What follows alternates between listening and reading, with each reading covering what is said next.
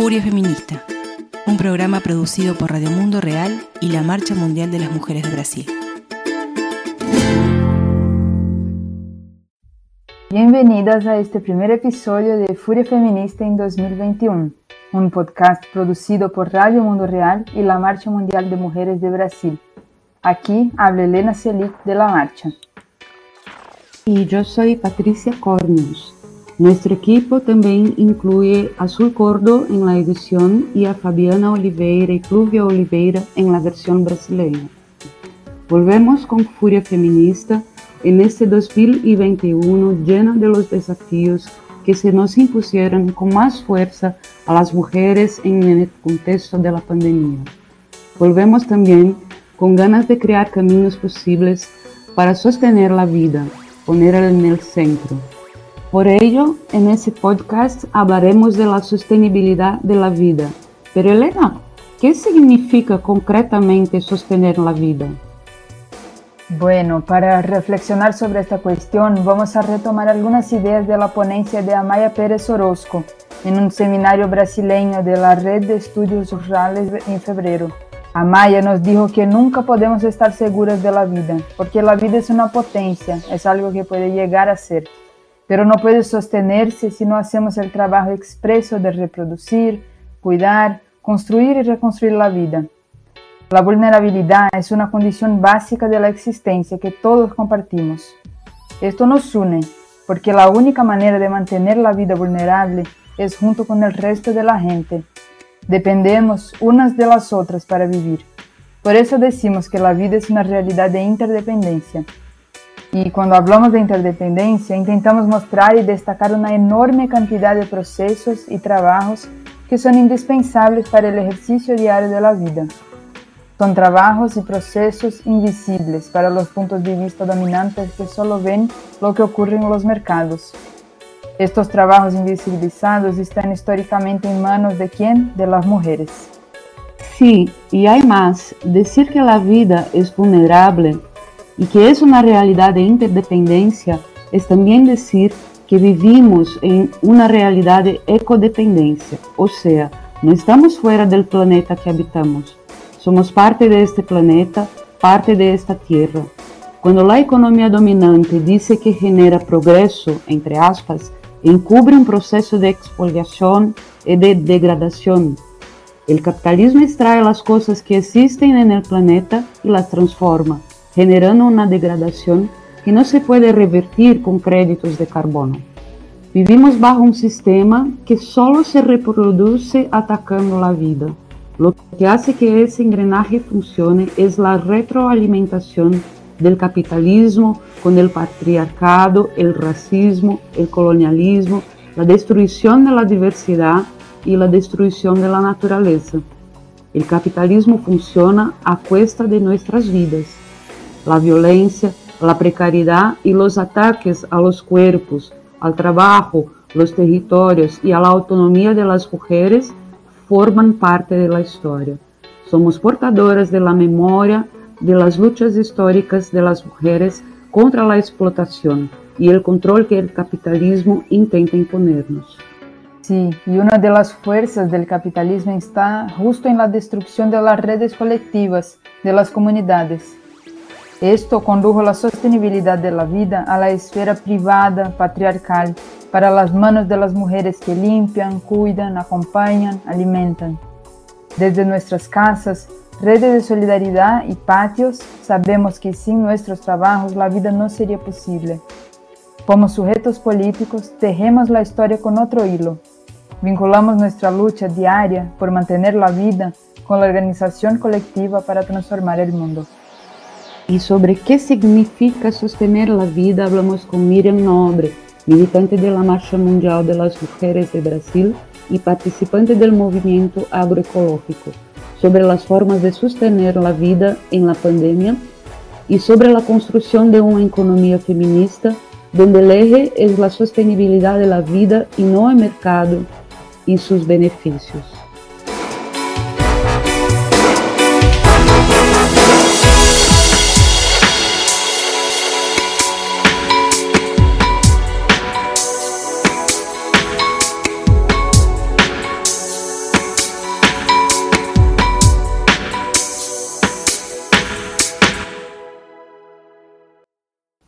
Antes que histéricas, históricas. Entrevista en Furia Feminista. ¿Quién va a detenerte? Bueno, más que nada, Miriam, la primera pregunta que tenemos es, si vivimos en un sistema que ataca estructuralmente a la vida, ¿cómo es posible que la vida se mantenga, que siga, que permanezca? Esa pregunta es muy buena porque revela lo que de hecho sostiene la vida, lo que mantiene la vida en funcionamiento. Y ahí percibimos que es el trabajo de las mujeres, es el trabajo de las personas racializadas que responden a la mayor parte de las necesidades que tenemos, sean las necesidades de cuerpo o las necesidades de espíritu, que sea la alimentación, la limpieza, la ropa limpia, planchada, pero también el afecto, la atención, el cuidado, todo lo que nos, nos hace desarrollar como seres humanos y nos mantener vivas.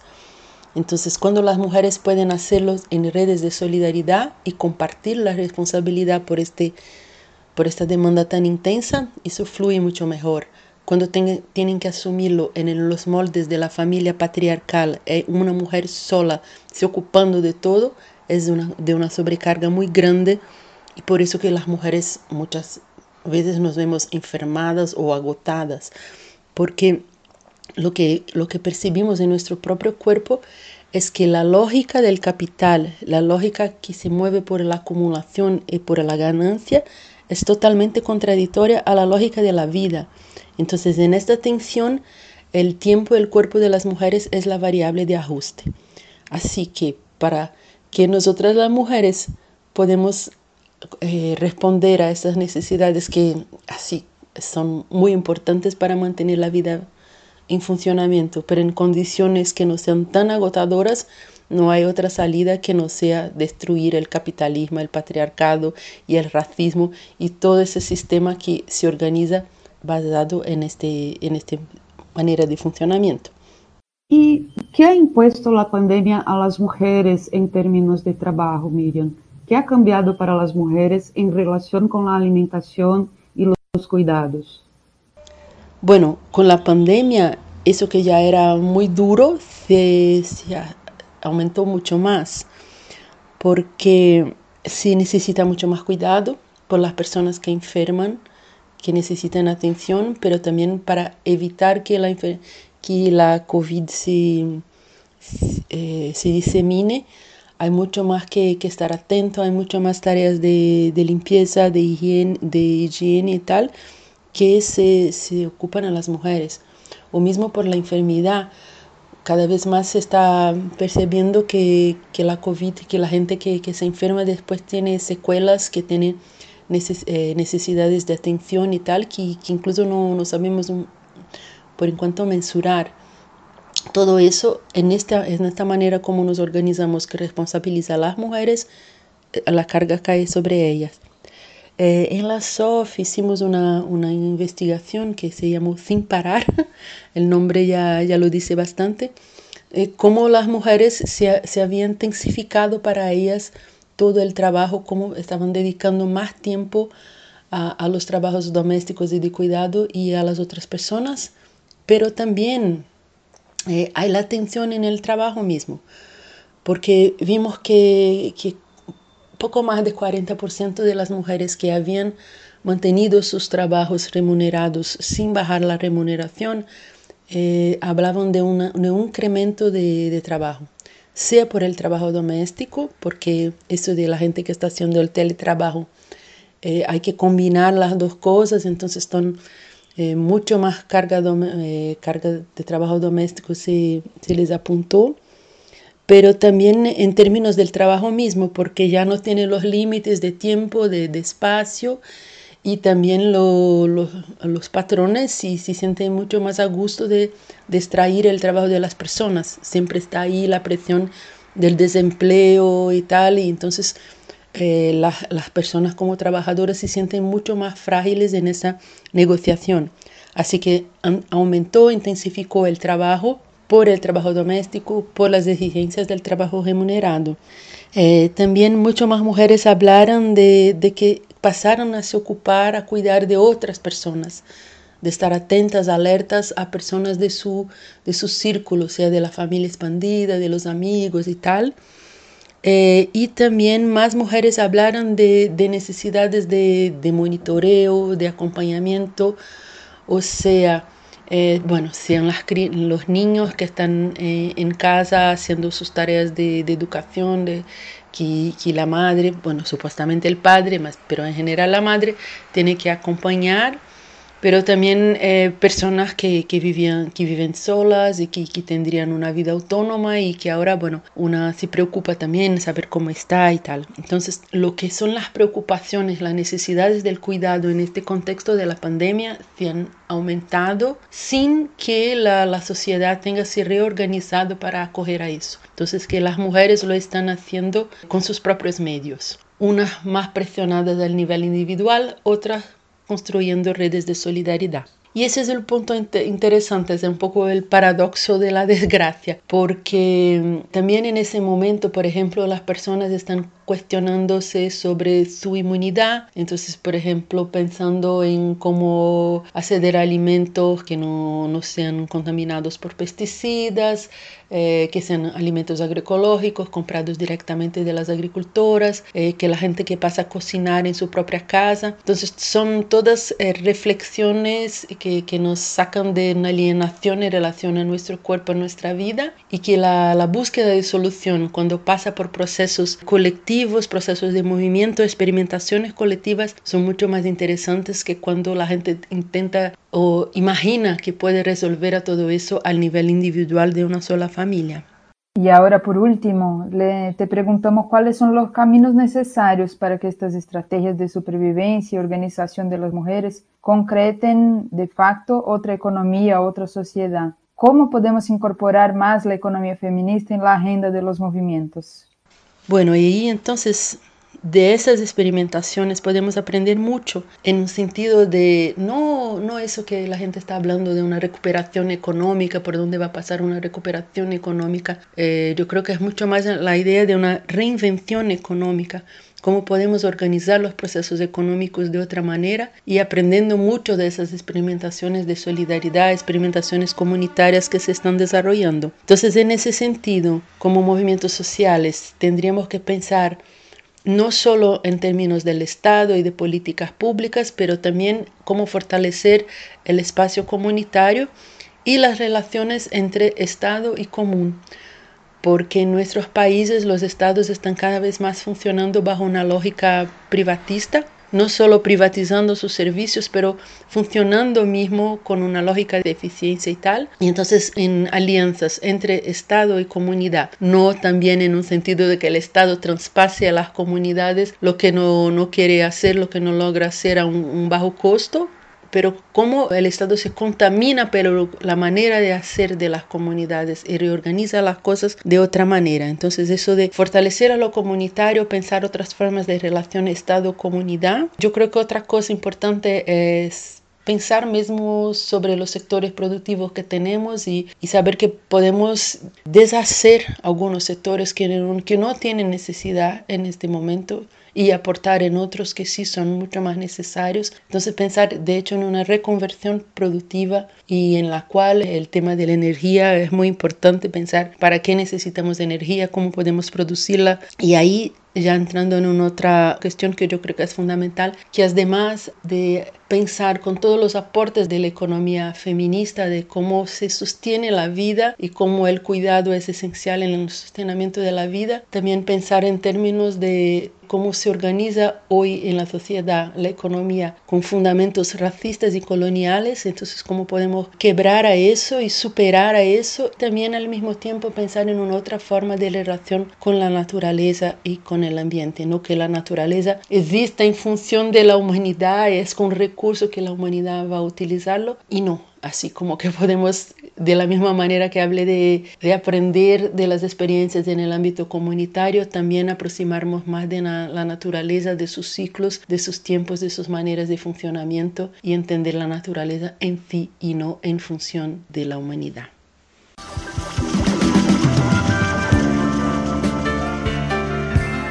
Luchamos, marchamos, resistimos, cuidamos. Ahora que sí nos ven, escúchenos.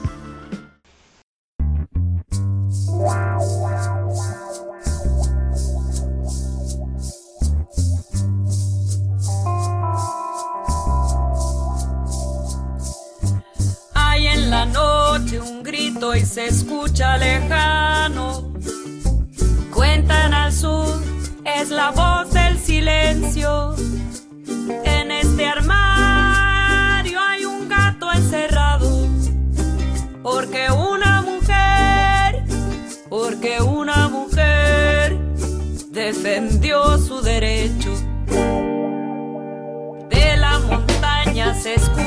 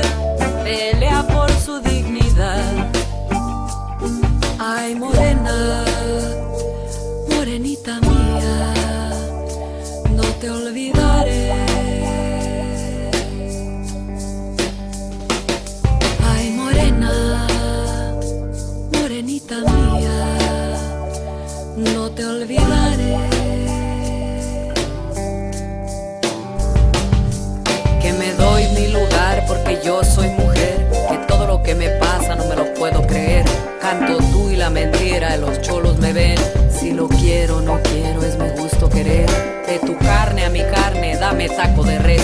Los prefiero y los quiero al que me debe comer. Ya probé el que es ajeno a ese pa' que lo quiero. Que la voluntad del cielo me mande al primero. Que me quiera como soy, a ese sí que lo quiero. A ese sí que lo quiero. A ese sí que lo quiero. Te seguí los pasos, niña, hasta llegar a la montaña. Y seguí la ruta de Dios Seguí los pasos, niña, hasta llegar a la montaña. Y seguí la ruta de Dios que las ánimas acompañan. que las ánimas acompañan,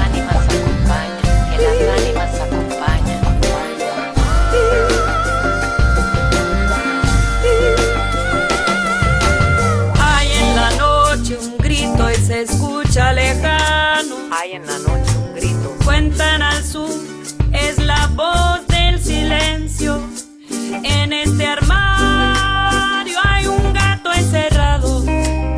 Porque una mujer, porque una mujer defendió su derecho. Eh, ahora vamos a hablar un poco de cultura. Llamamos a todas y a todos que nos escuchan a un poema de Lucille Clifton. Lucille fue una poeta afroamericana nacida en 1936 en la ciudad de Nueva York. El poema se llama ¿No quieres celebrar conmigo? ¿No quieres celebrar conmigo esta especie de vida que moldeé? Yo no tenía modelo. Nacida en Babilonia, no blanca y mujer, ¿qué imagen y semejanza más que la mía? Me la inventé. Acá en este puente entre la luz de las estrellas y la arcilla, una mano aferrada a la otra, vengan a festejar conmigo que todos los días alguien me intentó matar y no pudo. Ay, morena, morenita mía, no te olvidaré. Madre preciosa, Ruega por madre ella, cariñosa. ruega Ahora, para continuarmos en ese clima feminista, vamos a hacer indicaciones de contenidos feministas para ustedes. Vamos a hablar de Capire. Capire es un portal internacional creado en 2021 para hacerse eco de las voces de las mujeres en movimiento, para visibilizar las luchas y procesos organizativos en los territorios, fortalecer los referentes locales e internacionales del feminismo popular, anticapitalista y antirracista. Capire moza, mamam, capire. Capire es un nuevo instrumento de luchas y debates feministas, populares, anticapitalistas y antirracistas. Acompaña los análisis, relatos de experiencias, entrevistas y expresiones culturales de las mujeres en lucha en todo el mundo, en portugués, español, inglés y francés. Capire nos conecta a la creación de la Marcha Mundial de las Mujeres en 2000. La canción en 24 idiomas entonada por mujeres en todo el mundo. Así nos interesa construir capiremov.org, en movimiento, conectando las luchas locales y globales de las mujeres para poner la vida en primer lugar. Capire significa comprender. Desde las miradas y voces de las mujeres comprendimos el mundo. Con el feminismo lo transformamos.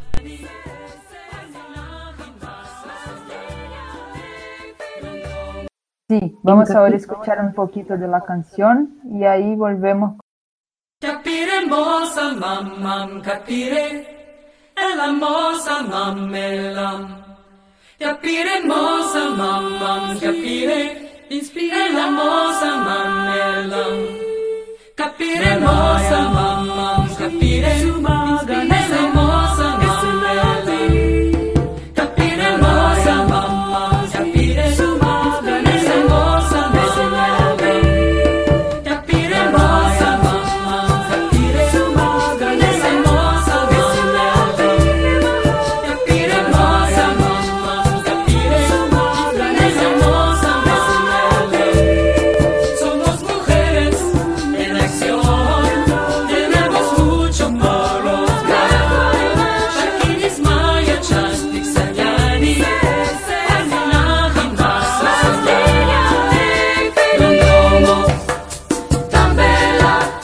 Capire podemos escuchar la voz de Berta Cáceres en un discurso muy actual, mismo que pronunciado en Cuba en 2007.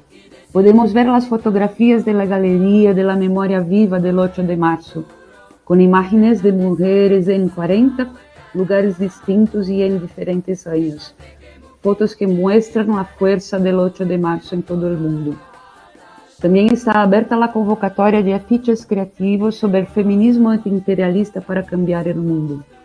Visita Capire em las redes, basta buscar por Capire Move. La página web es capiremove.org. Resistimos para vivir. Marchamos para transformar.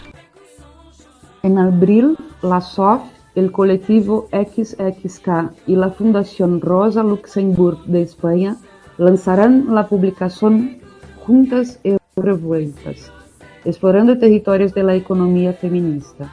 Es una oportunidad para seguirnos reflexionando sobre economía feminista y las formas de sostener la vida.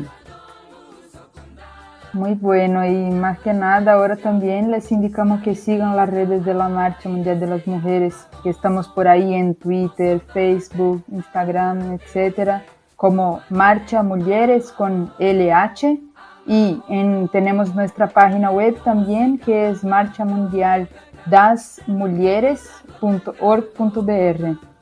Y aquí cerramos este, este primer episodio de Furia Feminista de 2021. La próxima edición viene fuerte, caliente en abril. Hasta siempre, compañeras, y nos vemos. Abrazos, Patti. Abrazos, Elena, hasta siempre. Cuídense. Fuerza a la lucha.